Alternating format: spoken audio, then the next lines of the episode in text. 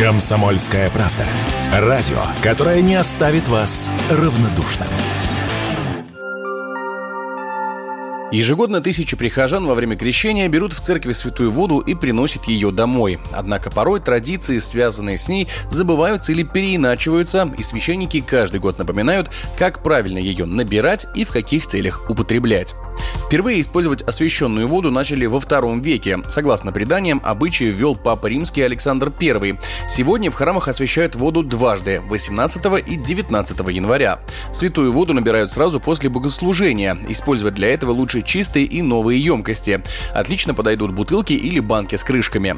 Ежегодно среди верующих ведутся споры, когда именно нужно набирать воду – 18 или 19 числа. Якобы в разные дни она используется по-разному и имеет разные свойства. Однако священники же уверяют, что в оба дня вода абсолютно одинакова, а разночтения начались из-за того, что попросту не все люди успевают набрать воду в первый день.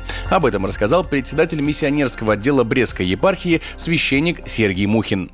18 января и 19 января совершаются одни и те же священнодействия над водой. Одни и те же молитвы, один и тот же священнослужитель, один и тот же крест, а соответственно и вода одна и та же. Исторически люди приходили, набирали крещенскую воду 18 числа в сочельник, но по той простой причине, что храмы не так часто встречались, как сегодня у нас, в общем-то. Люди не все успевали. Люди в этом случае набирали также эту крещенскую водичку и 19 января. Верующие люди считают, что набранная в крещение вода обладает целебными свойствами и долго не портится.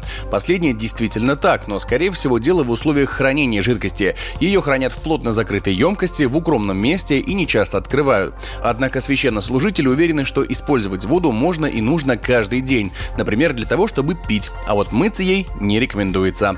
Такое мнение высказал настоятель Виденского храма в городе Кашира священник Валерий Сосковец. Но, во-первых, ее мы пьем.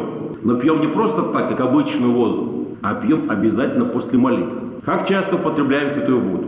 Каждый день, вот с утра помолились, святую воду приняли. Естественно, нам предписано в уставе, что в этот день мы кропим все святой водой.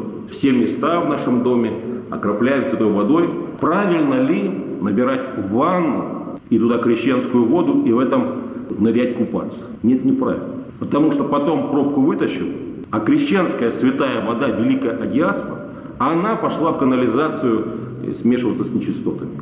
Разве так можно обходиться со святой водой? Нет, нельзя. А вот к традиции окунания в прорубь на крещение церковь как раз не имеет никакого отношения. Как говорят священники, эта традиция возникла лишь в 2000-х годах и не является религиозным обрядом. Вопреки расхожему мнению, окунание в прорубь не смывает ваши грехи. Их, по словам священнослужителей, может смыть только беседа с батюшкой. Егор Волгин, радио «Комсомольская правда».